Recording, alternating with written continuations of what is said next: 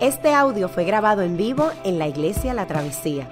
Nos alegra que puedas utilizar este recurso y esperamos que sea de bendición. Queremos que sepas que nuestra más profunda convicción, que no importando cuán útil sea esta grabación, nunca podrá sustituir la experiencia de pertenecer a una iglesia local. Sería un placer tenerte junto a nosotros en la travesía, pero de no poder ser así, nos gustaría ayudarte a encontrar una congregación donde puedas pertenecer y servir. Una vez más, nos alegra que puedas utilizar este recurso. Escuchen la palabra según el Evangelio de Juan 10, versículo 10 al 21, en el nombre del Padre, del Hijo y el Espíritu Santo. El ladrón no viene más que a robar, matar y destruir. Yo he venido para que tengan vida y la tengan en abundancia. Yo soy el buen pastor. El buen pastor da su vida por las ovejas. El asalariado no es el pastor y a él no le pertenecen las ovejas. Cuando ve que el lobo se acerca, abandona las ovejas y huye. Entonces el lobo ataca el rebaño y lo dispersa. Y ese hombre huye porque siendo asalariado no le importan las ovejas. Yo soy el buen pastor, conozco a mis ovejas y ellas me conocen a mí, así como el Padre me conoce a mí y yo lo conozco a Él y doy mi vida por las ovejas. Tengo otras ovejas que no son de este redil y también a ellas debo traerlas. Así ellas escucharán mi voz y habrá un solo rebaño y un solo pastor. Por eso me ama el Padre, porque entrego mi vida para volver a recibirla. Nadie me la arrebata, sino que yo lo entrego por mi propia voluntad. Tengo autoridad para entregarla y tengo también autoridad para volver a recibirla. Este es el mandamiento que recibí de mi Padre. De nuevo las palabras de Jesús fueron motivo de disensión entre los judíos. Muchos de ellos decían, está endemoniado y loco de remate, pero ¿qué ¿para qué hacerle caso? Pero otros opinaban, estas palabras no son de un endemoniado. ¿Puede acaso un demonio abrirle los ojos a los ciegos?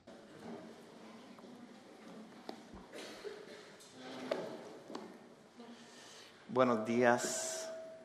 Um, me llamo Ronnie, yo soy el pastor principal aquí en la travesía. Um, durante este, esta temporada de, de, Cuaresma hemos estudiado los siete pasajes de Juan en los que Jesús se refiere a sí mismo con el indicativo yo soy. Y esta semana estamos estudiando el momento en que Jesús dice, yo soy el buen pastor. En cierto modo, esto es una continuación del sermón que Jules uh, dio la semana pasada porque es el mismo pasaje.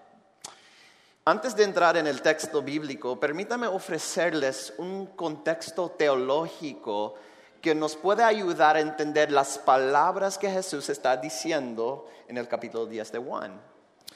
Pues en el Antiguo Testamento vemos que a Dios le apasiona restaurar, sanar toda su creación. Dios mira el desorden que nosotros hemos hecho y está determinado a arreglarlo.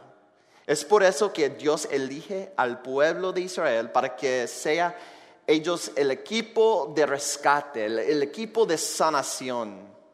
Israel fue un, un pueblo increíblemente privilegiado que debía hacer buen uso de sus bendiciones para bendecir y restaurar y sanar el mundo.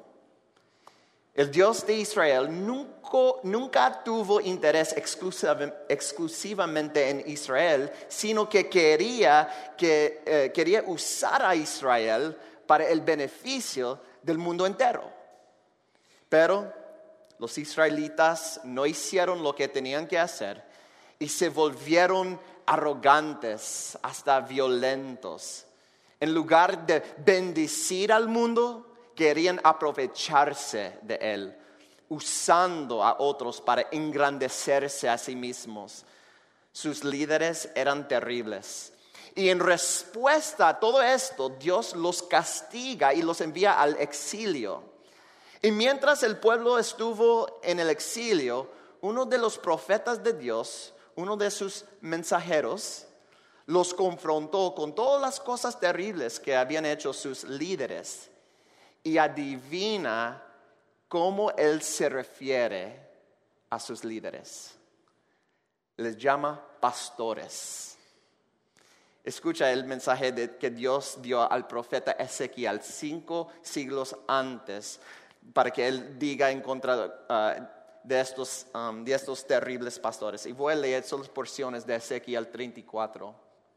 Dice, el Señor me dirigió la palabra, hijo de hombre, profetiza contra los pastores de Israel. Profetiza y adviérteles que así dice el Señor omnipotente Ay de ustedes, pastores de Israel, que solo se cuidan a sí mismos. Ustedes se beben la leche, se visten con la lana y matan las ovejas más gordas, pero no cuidan del rebaño. Por eso las ovejas se han dispersado por falta de pastor. Mis ovejas andan descarriadas por montes y colinas, dispersas por toda la tierra, sin que nadie se preocupe por buscarlas. Por tanto, pastores, escuchen la palabra del Señor. Así dice el Señor omnipotente. Yo estoy en contra de mis pastores. Así dice el Señor omnipotente. Yo mismo, entonces, yo mismo me encargaré de buscar y de cuidar a mi rebaño. Como un pastor que cuida de sus ovejas cuando están dispersas, así me ocuparé de mis ovejas y las rescataré de todos los lugares donde en un día oscuro y de nubarrones se hayan dispersado. Ven cómo a la misma vez que hace una crítica contra los pastores, Dios mismo asume la responsabilidad de ser el verdadero pastor que los va a rescatar en el futuro. Entonces, ahora, para el tiempo de Jesús, tenemos que los israelitas están bajo la opresión del imperio romano Israel está esperando que ese pastor ah, prometido venga a rescatarlos. Es decir, Israel está, está esperando que llegue su Mesías. Y en ese contexto, Jesús comienza a hablar de sí mismo diciendo, yo soy el buen pastor. Jesús es el agente de Dios para asegurar que su misión sea completada. Recuerden, Dios bendijo a Israel para que fuera bendición para el mundo entero. Jesús revela esta misión cuando dice en nuestro pasaje, pasaje el verso 16, Él dice, tengo otras ovejas que no son de este redil y también a ellas debo traerlas. Así ellas escucharán mi voz y habrá un solo rebaño y un solo pastor. Así que Jesús mira a todos los judíos y a todos los gentiles, a los que no son del pueblo de Israel, y aplica el lenguaje metafórico. Él describe a la gente del mundo entero como ovejas. Y le dice a los judíos, ustedes no son mi único rebaño, yo soy el pastor de todo el mundo, tanto de judíos como de gentiles. Entonces, aquí es donde la metáfora se pone bien interesante, porque los pastores occidentales tienen la costumbre de dirigir a las ovejas detrás de ellas. Este tipo de pastores usan perros que conducen a las ovejas a donde el pastor quiere que se muevan. Pero esa estrategia no es como los pastores orientales, porque los pastores orientales acostumbraban hacer, o como lo como ellos hicieron durante el tiempo de Jesús. En el oriente, los pastores dirigían los rebaños desde al frente de las ovejas. Y las ovejas estaban tan familiarizadas y tan encantadas con la voz del pastor que lo seguían. Y esto es lo que Jesús quiere para nosotros. Cada semana estamos estudiando las palabras de Jesús y es como si estuviéramos escuchando su voz.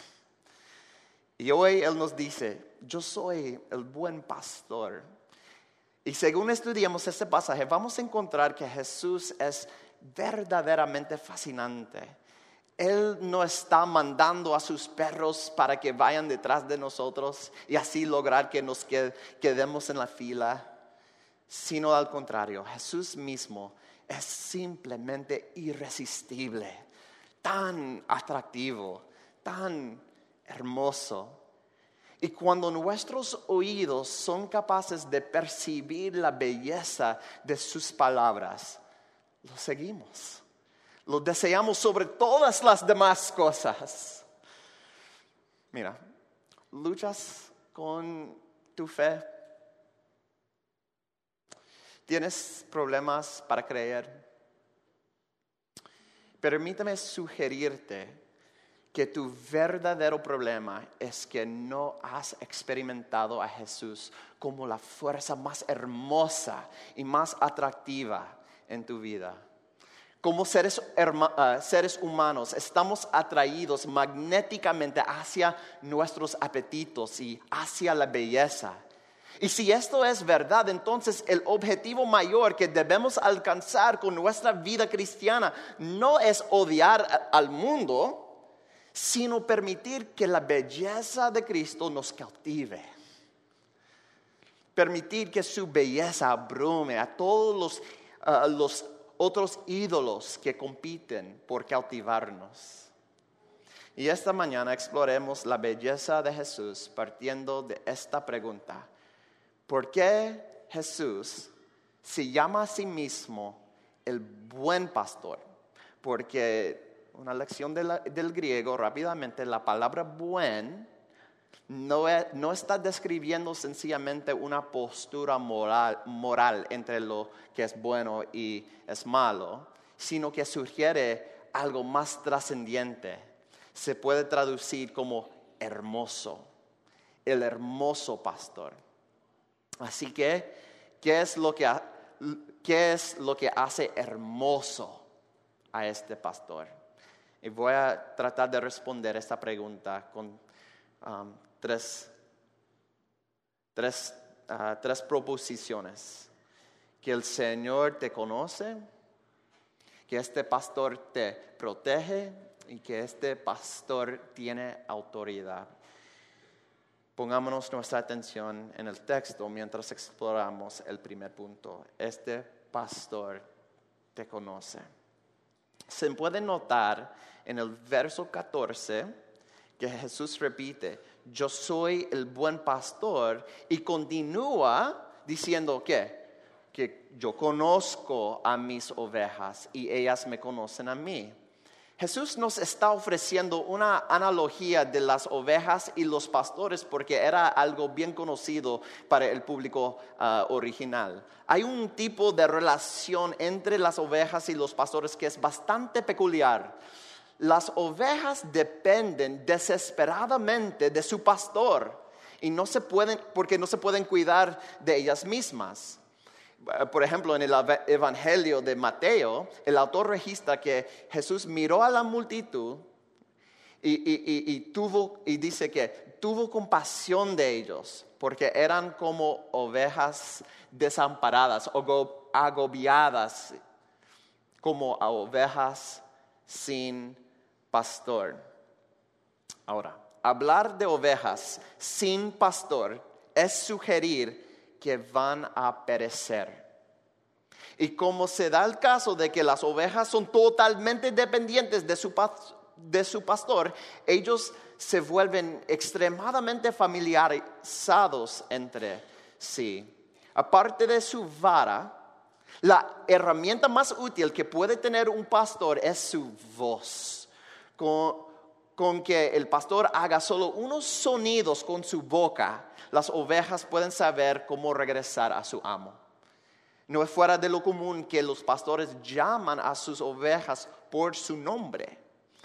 Recientemente oí una historia sobre un grupo de cinco pastores que se reunieron para pasar tiempo juntos y, todas, uh, todas sus ovejas, alrededor de 100 en total, estaban mezcladas Y cuando llegó el momento, para, ah, momento de partir, cuando el pastor llamó a sus propias ah, ovejas, um, cada, cada pastor llamó a sus propias ovejas y de manera muy ordenada las ovejas se separaron y regresaron a su amo.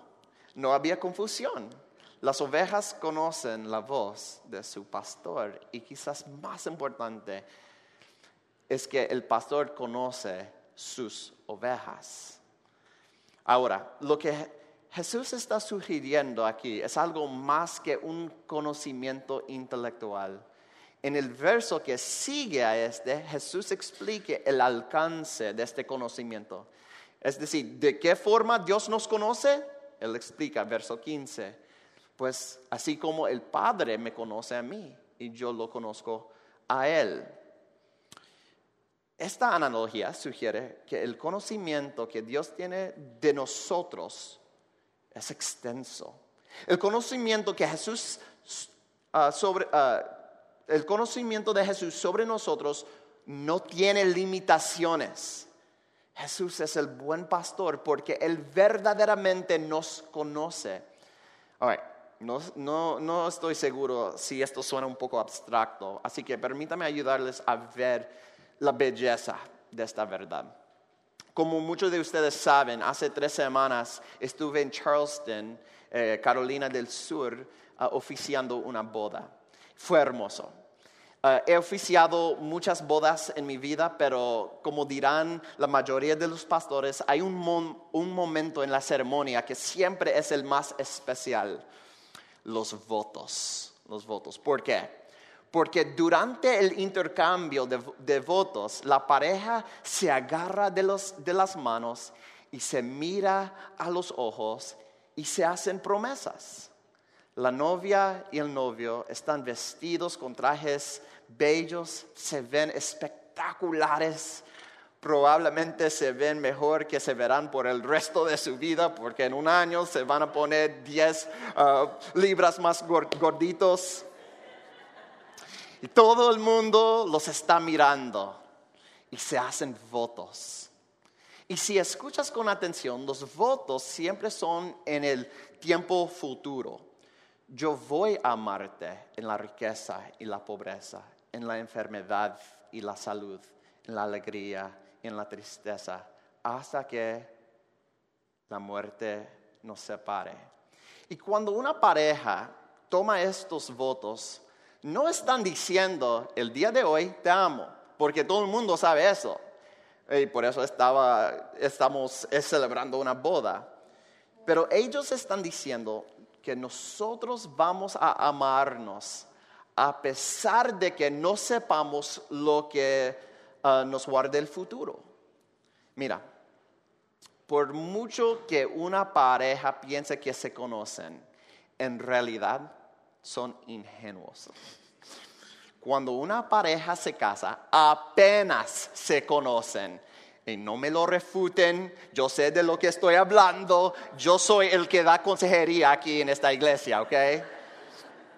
No importa que pueden terminar las frases que dice el otro. Y no solo es que la pareja no se conozca, es que tampoco saben nada sobre lo que vaya a pasar en el futuro. Y sin embargo, están haciendo votos sin tener perfecto conocimiento. ¿Y sabes por qué esto es tan romántico? Porque cuando la pareja se mira a los ojos, lo que realmente prometen es algo así. Están diciendo, cuando yo realmente descubro lo que verdaderamente eres, yo no te voy a dejar, yo me quedo. Y cuando tú descubras quién realmente soy yo, tú te quedarás. No importa lo que pase, incluso cuando vea quién eres de verdad, yo me quedo. Yo me quedo.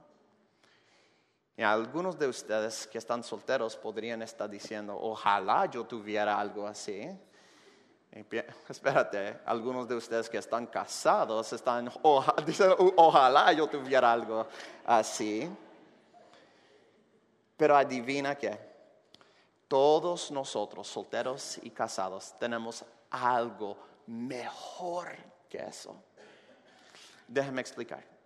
Ningún cónyuge conoce completamente al otro. Ningún esposo o esposa puede realmente leer la mente del otro.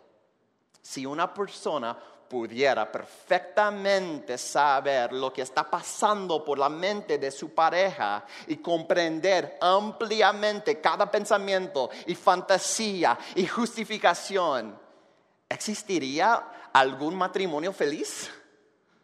¿Alguna pareja sobreviviría?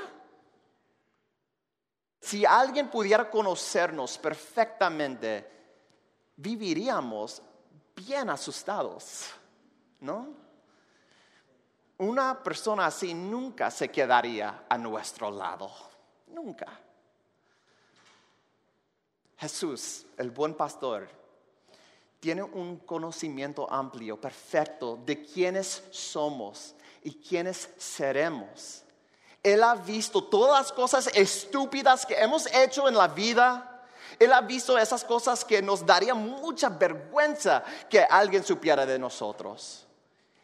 Él no solo conoce el desorden de nuestro pasado, sino que también conoce las cosas estúpidas que vamos a hacer de aquí a cinco años. Jesús sabe lo que harás en el futuro y aún así Él te agarra las manos, te mira los ojos y te dice, yo me quedo. Sé cómo realmente eres, te conozco y nunca te voy a dejar. Hermoso, ¿no? ¿Qué, qué religión, qué Dios, qué cosmovisión promueve un amor así? Es un tipo de amor que tú y yo no somos capaces de ofrecernos a nosotros mismos. El buen pastor te conoce de manera extensa y te, y te va a seguir amando. Esto es lo que Jesús dice ser. Tal vez hoy tú no creas en Dios, pero no querías que al menos que algo así fuera real. Este tipo de belleza encantadora es lo que Jesús nos ofrece. El poder de este amor tan hermoso es lo suficientemente fuerte como para llevarnos a Dios mismo. Este pastor es un buen pastor precisamente porque te conoce, te conoce. Pero también es porque este pastor te protege. Pasemos a nuestro segundo punto. Jesús continúa explorando la relación entre las ovejas y el pastor. En aquellos días, cuando un pastor necesitaba descansar, tenía que contratar un asalariado o un vigilante. Las ovejas requieren atención ah, constante y por esto, por esto era necesario en ocasiones contratar ayuda adicional. El problema es que un asalariado, estoy diciéndolo bien así, asalariado se relaciona con las ovejas de manera distinta a como lo hace el pastor. Para un asalariado, las ovejas son un medio para un fin. Solo son un trabajo para ganar chavo. Y por esto ellos no tienen lealtad hacia las ovejas. ¿Y qué sucede cuando ve un lobo? Pues Jesús nos cuenta. Cuando ve que el lobo se acerca, abandona las ovejas y huye. Entonces el lobo ataca al rebaño y lo dispersa. Y ese hombre huye porque, siendo asalariado, no le importan las ovejas. La lógica es que él no puede disfrutar del dinero que se está ganando si lo matan.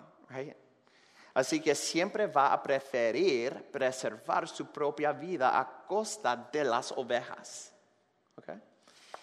Pero para el pastor es diferente.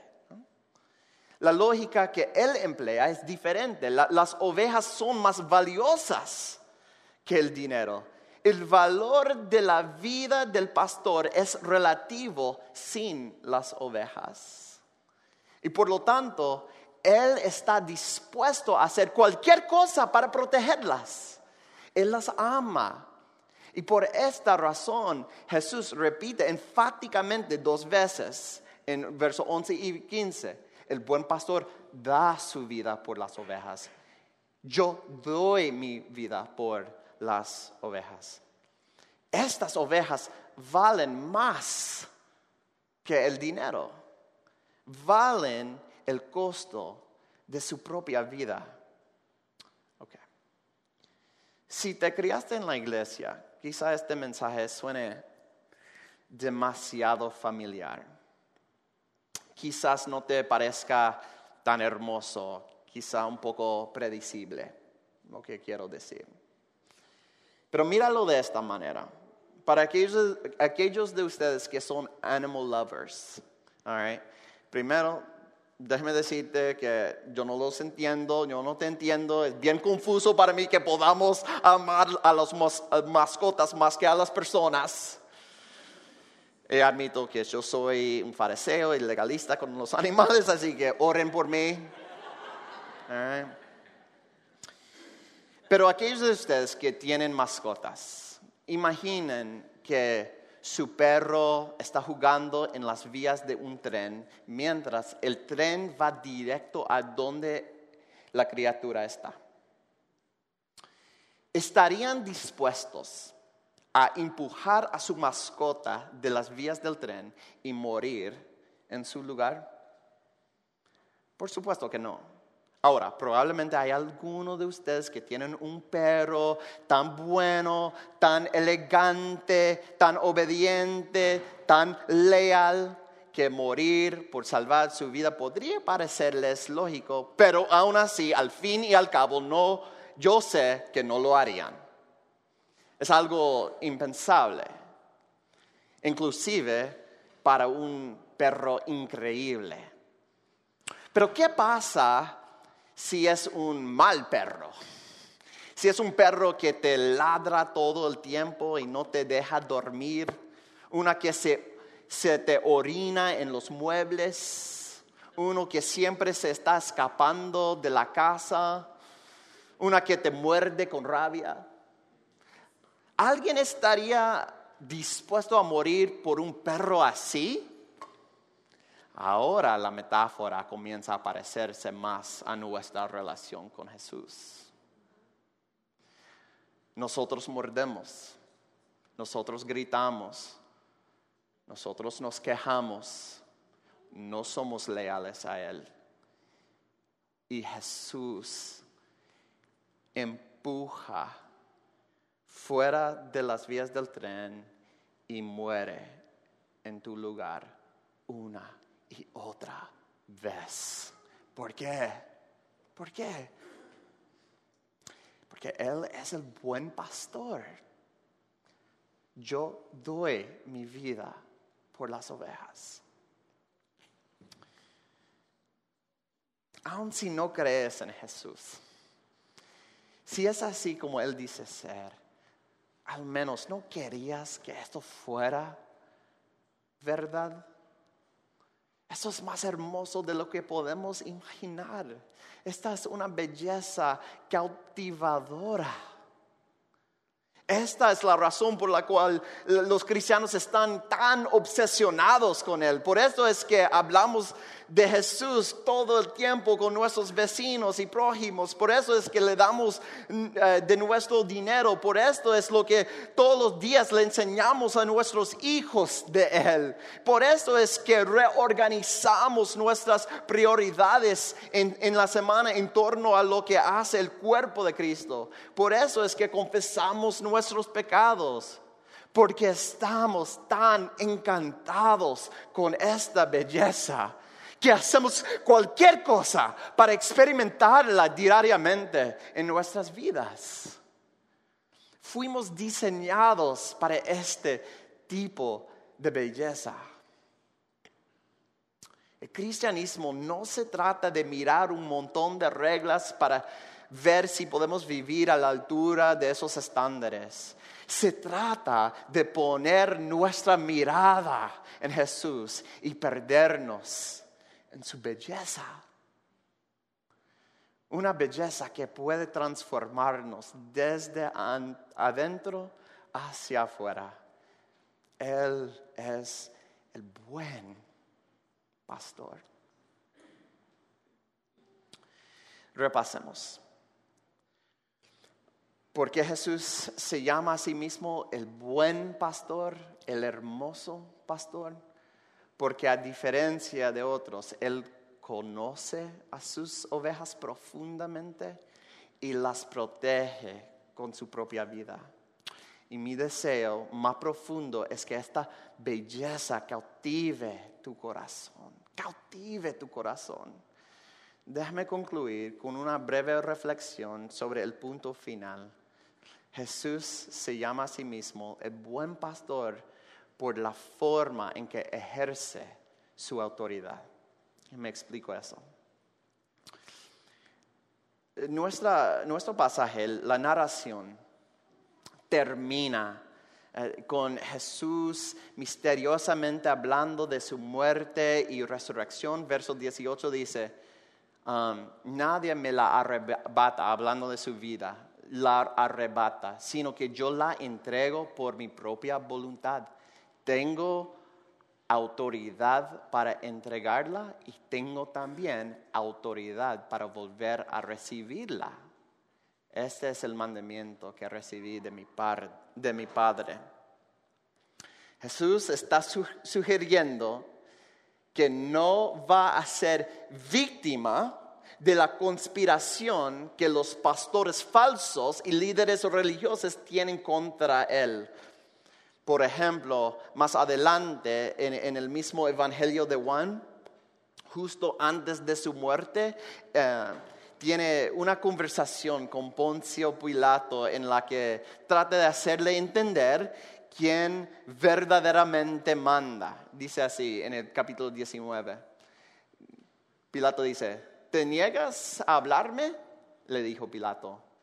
¿No te das cuenta de que tengo poder para ponerte en libertad o para mandar que te crucifiquen? No tendrías ningún poder sobre mí si no se te hubiera dado de arriba, le contestó a Jesús. ¿Y por qué Jesús hace esto? ¿Por qué aclarar? Es porque es bien importante que sepamos que la muerte de Jesús no fue un accidente. Jesús no fue una víctima. Así es como Jesús quiso usar su autoridad. La usó por ti y por mí. Él no usa su autoridad para mejorar su propia vida. La usó para mejorar nuestras vidas. Y después que Jesús dice estas cosas, las personas religiosas se enojan terriblemente con él y comienzan a acusarlo de estar poseído por un demonio. Y porque después de todo, ¿quién, ¿quién habla de la forma en que habla Jesús? Entonces ellos dicen, de nuevo, las palabras de Jesús fueron motivo de disensión entre los judíos. Muchos de ellos decían, está endemoniado y loco de remate. ¿Para qué hacerle caso? ¿Por qué? No entiendo. ¿Por, qué se molestaron tanto con Jesús? ¿Por qué no estuvieron encantados con su belleza? He aquí la respuesta. Es porque ellos tenían una versión de Dios muy dócil, muy mansa, muy sumisa, la gente religiosa e, en su sistema usaba la religión para obtener control. Y Jesús viene y dice, mira mi belleza, yo soy Dios, tú no estás en control, yo sí. Y estos líderes religiosos se pasaban toda la vida recitando y rezando el Salmo 23, diciendo, el Señor es mi pastor, nada me faltará.